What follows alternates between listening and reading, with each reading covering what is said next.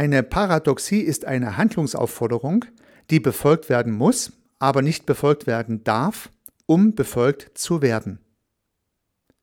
Ich habe mir diesen schlauen Satz von der Website paulwatzlawick.de ausgeborgt. Ich wiederhole ihn nochmal. Eine Paradoxie ist eine Handlungsaufforderung, die befolgt werden muss, aber nicht befolgt werden darf, um befolgt zu werden. Und auf dieser Seite ist auch gleich noch ein Beispiel geliefert, was die Sache sehr gut illustriert. Sei spontan. Diese Art von Aufforderung versetzt den Empfänger in eine unmögliche Situation, da er, um ihr nachzukommen, spontan in einen Kontext von Gehorsam sein müsste. Ja, ich habe das mal zitiert von der Website und ich finde das Beispiel sehr trefflich. Sei spontan ist für den Empfänger eine Paradoxie, denn sobald er diese Aussage hört, kann er ja nicht mehr spontan sein.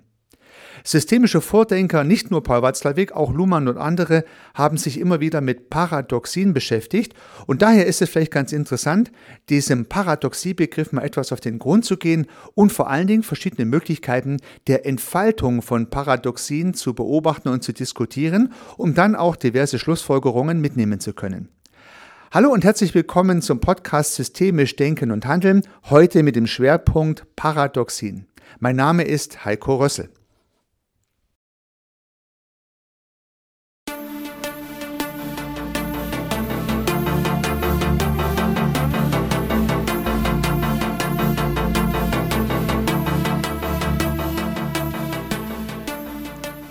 Ich habe in einer Veröffentlichung von Luhmann auch eine nette Paradoxie gehört, die Luhmann als solche aufgeführt hat. Luhmann war nach eigener Aussage in einem Hotel und in diesem Hotel hing im Hotelzimmer ein Telefon. Und unter dem Telefon hing ein Schild und da stand drauf, wenn dieses Telefon nicht funktionieren sollte, wählen Sie bitte folgende Nummer. Ja, also auch ein anderes Beispiel eines anderen systemischen Vordenkers zum Thema der Paradoxien, eine Aufforderung, die nicht erfüllt werden kann. Und nun gibt es verschiedene Paradoxien und verschiedene Paradoxientypen. Ich möchte mich eher mit der Entfaltung von Paradoxien heute beschäftigen, weniger mit den verschiedenen Definitionen und Unterschieden von Paradoxien, aber vielleicht einige Gedanken dennoch vorangestellt. Es gibt einige Dinge, die uns paradox erscheinen, aber am Ende gar keine Paradoxie sind. Das heißt, in der Natur kommen keine Paradoxien vor. Die Natur an sich, ohne unsere Beobachtung könnte man sagen, ist frei von Paradoxien. Paradoxien entstehen also erst durch Beobachter und Sprache. Also erst Beobachter können gegebenenfalls was identifizieren, was für sie paradox sein könnte und können dann mit der Sprache Formulierungen wie sei authentisch formulieren, die dann an sich paradox sind. In der Natur selber gibt es keine Paradoxien und wenn in der Vergangenheit Menschen den Eindruck hatten, hier ist etwas paradox, dann war gegebenenfalls das Wissen noch nicht da, um, dieses, um, um diese Lücke, um diese Erkenntnislücke zu schließen, die dann aber keine Paradoxie war. Ja, also Menschen, die irgendwann mal angenommen haben, die Erde sei eine Scheibe, denen ist vielleicht das ein oder andere Paradox vorgekommen, aber diese Art der Erkenntnis oder der Nichterkenntnis ist keine Paradoxie, sondern die hat sich dann aufgelöst durch weiteres Wissen. Also solche Dinge werden ja auch ab und zu mal als Paradox bezeichnet, aber nicht in dem Kontext, den ich im Weiteren mit Ihnen beleuchten möchte. Der im Weiteren betrachtete Kontext von Paradoxien sind also tatsächlich nur sprachliche Paradoxien, Wörter, Sätze, Gedanken, die Beobachter formulieren und damit gewisse paradoxe Situationen beschreiben. Ja, sei authentisch oder die Geschichte mit dem Telefon ist eins von vielen Beispielen. Ich möchte vielleicht noch das ein oder andere anfügen, um das Ganze etwas zu illustrieren und insbesondere dann auch die Entfaltung äh, betrachten zu können. Wenn es also in der Natur und überhaupt in unserem Umfeld, in unserer Umwelt keine echten Paradoxien außerhalb der Sprache gibt, dann kann man diese Paradoxien natürlich auch nicht wirklich auflösen. Man kann sie dann also auch nur sprachlich irgendwie auflösen und das nennt man dann Entfaltung. Den Begriff habe ich tatsächlich bei Luhmann auch so gelesen und bei verschiedenen anderen Veröffentlichungen auch. Also eine Paradoxie kann irgendwie entfaltet werden, weil da sie ja gar nicht da ist, kann sie auch nicht gelöst werden. Also man merkt schon, die ganze äh, Betrachtung von Paradoxien kann schon an sich wieder recht paradox sein. Ja, betrachten wir doch mal die ein oder andere Paradoxie vielleicht im Kontext von Organisationen oder auch von Systemen, ja, von Teams, von Firmen, von ja, Systemen, die im Prinzip eine zielgerichtete Aktivität durchführen. Ja, da gibt es zum Beispiel die Idee, dass man das Tagesgeschäft immer weiter optimieren sollte.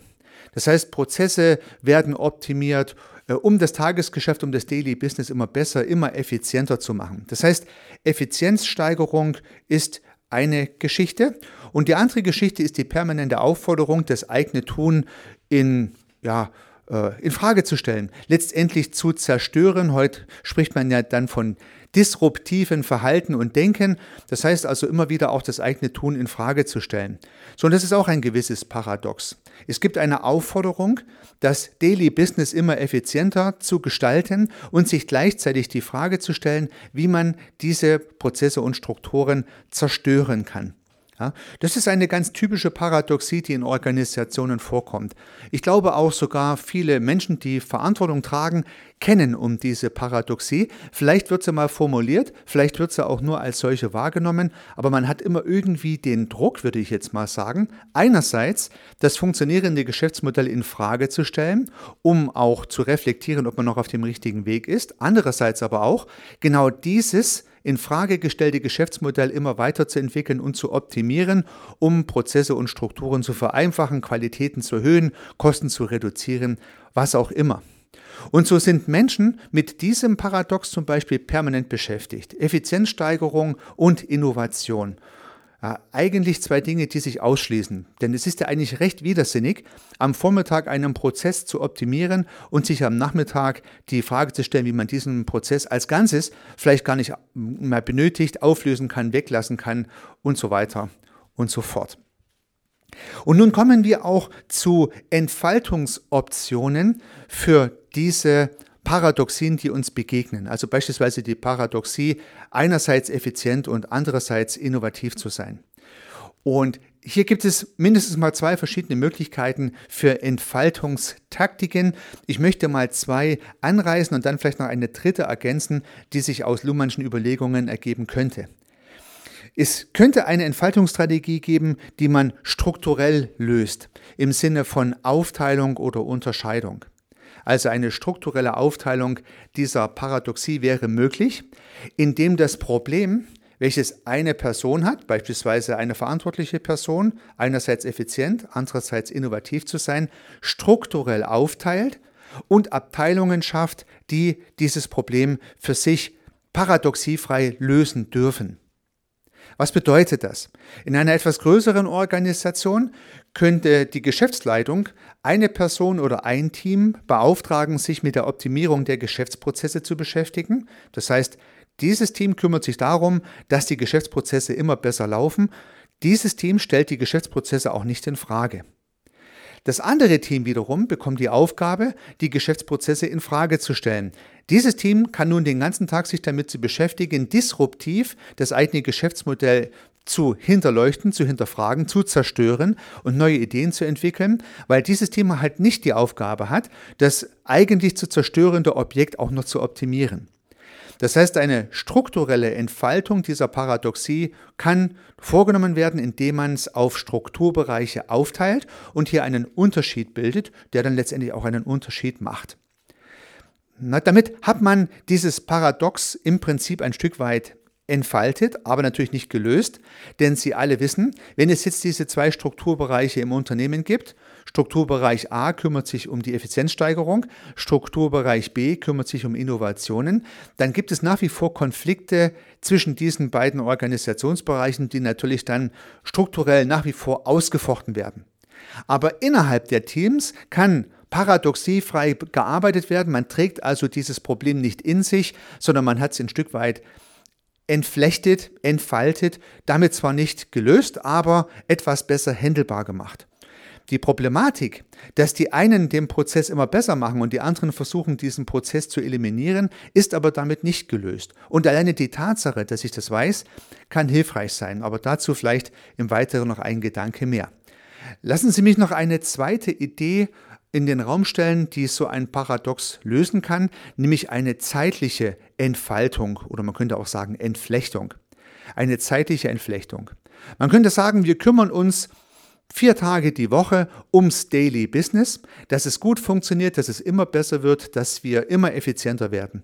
Einen Tag die Woche oder 20 Prozent unserer Arbeitszeit, aber hinterfragen wir unser Geschäftsmodell, machen uns disruptive Gedanken, wie wir unser Geschäftsmodell zerstören können, um es dann im anderen Level besser zu machen, wettbewerbsfähiger zu machen. Also eine zeitliche Entflechtung könnte dadurch passieren, dass man ja vielleicht die gleichen Menschen in unterschiedlichen Kontexten dann mit unterschiedlichen Agendas zusammenbringt, Vier Tage die Woche ist die Agenda, wie können wir unsere Prozesse optimaler gestalten. Ein Tag die Woche ist die Agenda, wie können wir die immer optimaleren Prozesse zerstören. Im Prinzip die gleiche Idee wie diese Strukturaufteilung könnte eine zeitliche Entkopplung sein. Warum ist diese Entkopplung, warum ist diese Entfaltung sinnvoll? Weil sonst zu befürchten ist, dass wenn ich diese Dinge nicht irgendwie entfalte, sie als permanenter Konflikt in einzelnen Menschen permanent drin sind. Ja, wenn dieser Konflikt im Mensch drinsteckt, innen drin oder im Team drinsteckt, permanent latent gibt es ja diese beiden Perspektiven, dann kann es tatsächlich sein, man dreht sich im Kreis. Der einzelne Mensch mit seinen Gedanken, ja, soll ich es jetzt optimieren oder weglassen, optimieren oder weglassen, optimieren oder weglassen und bei den Teams natürlich nicht anders. Ja, und so lässt sich das natürlich in einzelne Köpfe hineindenken oder auch in die äh, Kommunikation, in Teamstrukturen. Das ist im Prinzip das gleiche, nur auf einer anderen, in dem Falle dann systemisch-sozialen Ebene. Also vielleicht lässt sich ein Paradox entfalten, indem man es auf Strukturbereiche aufteilt, also Systemstruktur, systemtechnisch trennt oder zeitlich differenziert. Das wären zwei verschiedene Möglichkeiten. Wenn man sich diese Bereiche anguckt und insbesondere nochmal die zeitliche Geschichte anguckt, dann gibt es vielleicht noch ein anderes Phänomen, welches beobachtbar ist und welches mir tatsächlich eine neue Erkenntnis gebracht hat, die ich vorher noch gar nie so auf dem Schirm hatte, nämlich das Oszillieren von gewissen Dingen das Oszillieren von gewissen Dingen, das heißt das Hin- und Herschwingen eines Pendels, mal in die eine Richtung, mal in die andere Richtung. Wenn das Pendel auf der linken Seite ist, dann kann es ja nicht gleichzeitig auf der rechten sein. Ist das Pendel auf der rechten Seite, kann es nicht gleichzeitig auf der linken sein. Hier haben wir also eine zeitliche Entfaltung. Und so pendeln im Prinzip auch, naja, Managementphilosophien oder gewisse Paradigmen hin und her. Und nun habe ich in meinem Berufsleben tatsächlich solche pendelnden Strukturen erlebt und habe mich in der Vergangenheit gefragt, ja, warum macht man das jetzt so, wo man es doch noch vor drei Jahren ganz anders gemacht hat? Ein schönes Beispiel sind Zentralisierungen und Dezentralisierungen. Und Menschen, die in größeren Organisationen schon tätig waren oder diese beobachten durften, die wissen, dass es immer gewisse Tendenzen gibt, was zusammenzuziehen und dann wieder auseinanderzunehmen. Also einmal hat ein großer Konzern die Idee, alle Kompetenzen in der Zentrale zu bündeln, die Tochtergesellschaften und Branch Offices zu entmachten, alles zu zentralisieren. Zentrale IT, zentrales Marketing, zentrale Kostenrechnung, zentrale Buchhaltung und so weiter und so fort. Das bringt Effizienz, das heißt, damit kann man Geld sparen, rationalisieren. Das heißt, draußen in der Peripherie braucht es dann diese anderen Shared Services nicht mehr. Eigentlich logisch. Klar, wenn ich effizient sein möchte, dann ziehe ich alles an eine Stelle zusammen und kann dann draußen in der Peripherie die entsprechenden Prozesse einstellen, vielleicht auch die Leute an anderen Stellen einsetzen, brauche ich nicht mehr. Die Kehrseite der Medaille, das heißt das Schwingen auf die andere Seite, wenn ich alles zentral mache, wird die Organisation schwerfälliger, sie ist nicht mehr so kundenorientiert, weil die Kunden sind ja auch draußen in der Peripherie. Das heißt, ich entmachte im Prinzip die Außenbereiche, die nah am Kunde sind. Damit werden die Prozesse länger, schwerfälliger, nicht mehr so kundenzentrisch und ich kann nicht mehr schnell und innovativ auf Kundenbedürfnisse reagieren. Das heißt also, die ganze Organisation wird träge. Hier hat man wieder das Paradox. Ja, man kann nicht einerseits zentral und dezentral gleichzeitig sein oder und man kann nicht auf der einen Seite Kosten sparen und Effizienz herstellen und auf der anderen Seite flexibel und dynamisch bleiben. Auch dieses Paradox löst man sozusagen, indem, naja, so in Dekadentakten große Unternehmen sich mal zerlegen und dann wieder zusammenfinden. Ich habe das früher bei meinen Kunden beobachtet und habe immer gedacht, was tun die da nur? Ja, große Konzerne haben sich erst zerlegt in tausend Einzelteile und zehn Jahre später haben sie sich wieder zusammengesetzt und dann wieder zerlegt und dann wieder zusammengesetzt. Gut, so alt bin ich jetzt nicht, dass ich viele Dekaden erlebt habe, aber bei verschiedenen Beobachtungen, bei verschiedenen Organisationen konnte ich gegenläufige Trends beobachten. Die eine Organisation war gerade dabei, sich zu dezentralisieren, die andere Organisation war gerade dabei, sich zu zentralisieren. Das heißt, man konnte hier auch keinen großen gesellschaftlichen oder organisatorischen Metatrend Prozent ausmachen, sondern jede Organisation war halt gerade irgendwo in ihrer oszillierenden Bewegung an irgendeiner Stelle. Ganz persönlich noch ein anderes Beispiel habe ich das in der IT erlebt. Ja, ich bin ja selbst gelernter Ingenieur, habe viele Jahre lang in der IT gearbeitet und auch in der IT kann man Zentralisierung und Dezentralisierung sehr gut beobachten. Ja, vor 30 Jahren, da gab es in der IT sogenannte Mainframes, also Großrechner, die standen in sehr großen Rechenzentren und in der Peripherie standen Terminals, also dumme Geräte, bestehend aus Bildschirm und Tastatur, in denen man was eintippen konnte und was angezeigt bekam, was im Großrechner gerechnet wurde. Sehr zentral. Diese Großrechner hatten damit natürlich Mühe, bei zunehmend aufkommenden Transaktionen die Performance noch zu leisten. Also kam man irgendwann auf die Idee, das Ganze zu dezentralisieren.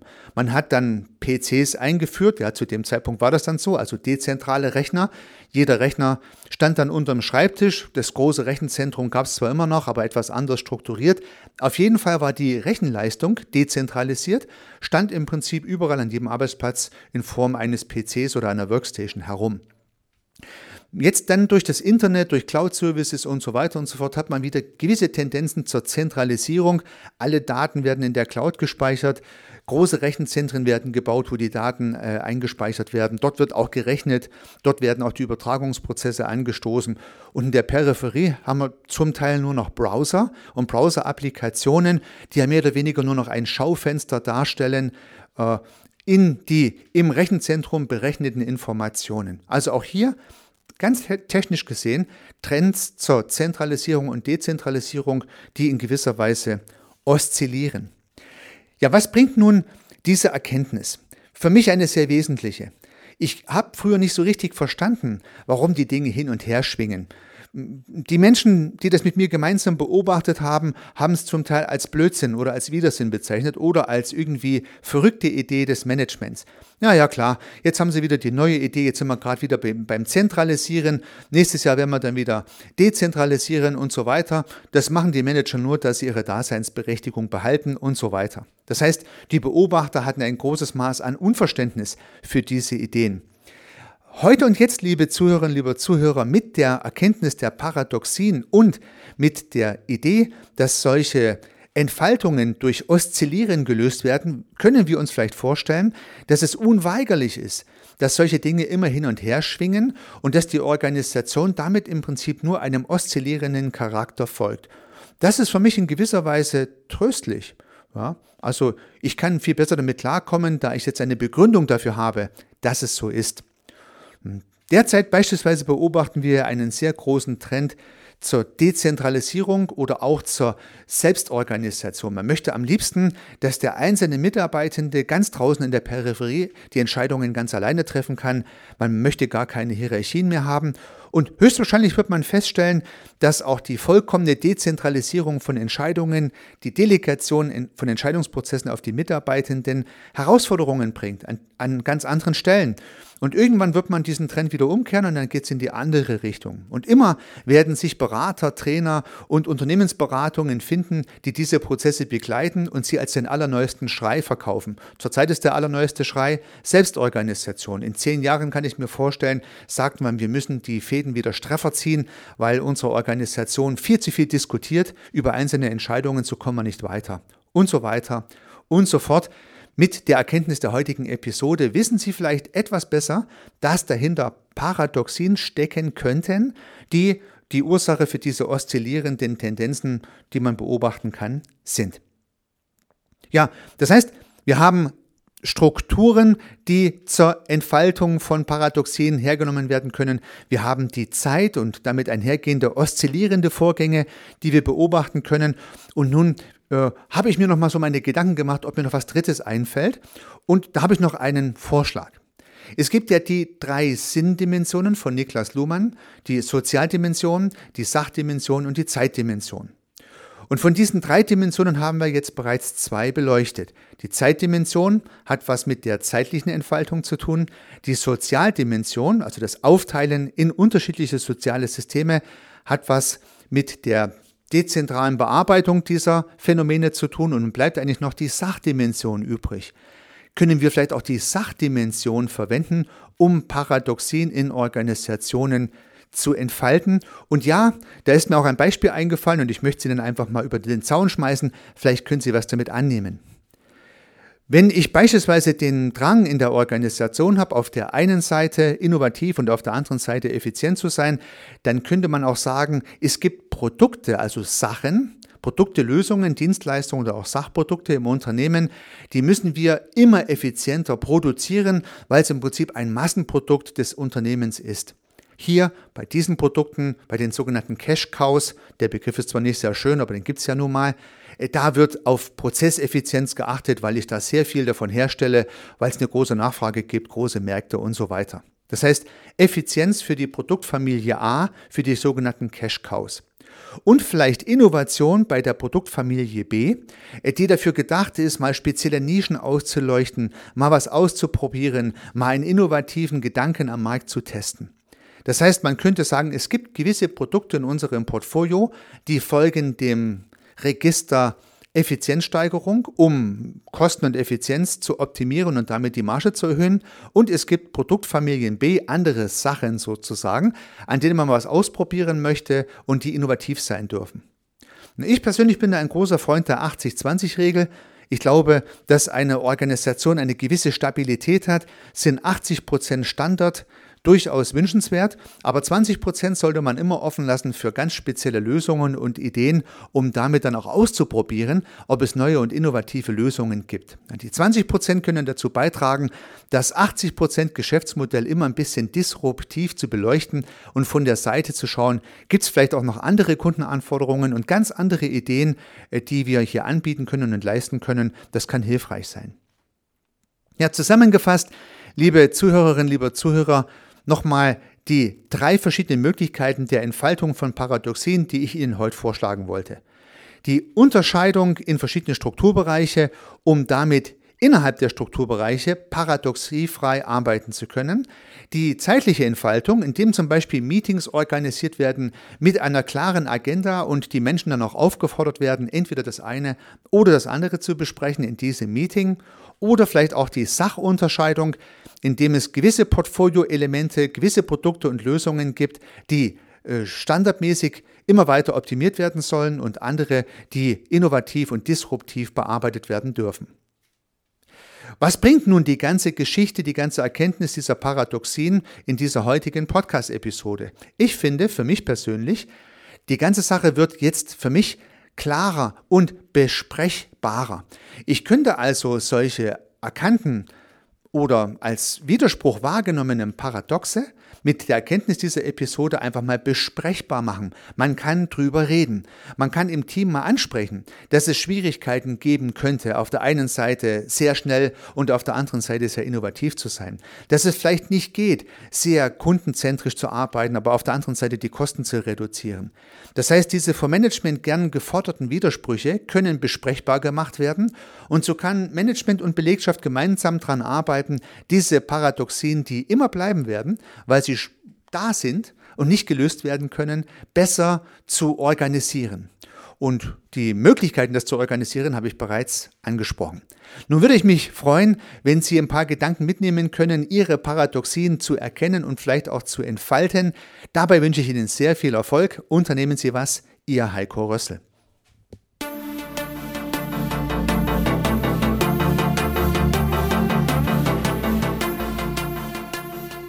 Ich freue mich, dass Sie diese Episode angehört haben und hoffe natürlich, dass sie Ihnen gefallen hat und dass Sie was davon mitnehmen können. Wenn Sie keine zukünftigen Episoden verpassen möchten, dann können Sie den Podcast gern abonnieren. Nutzen Sie dafür den Abonnieren-Button in der Podcast-App Ihrer Wahl. Natürlich würde ich mich auch über eine Rezension oder über eine Bewertung freuen.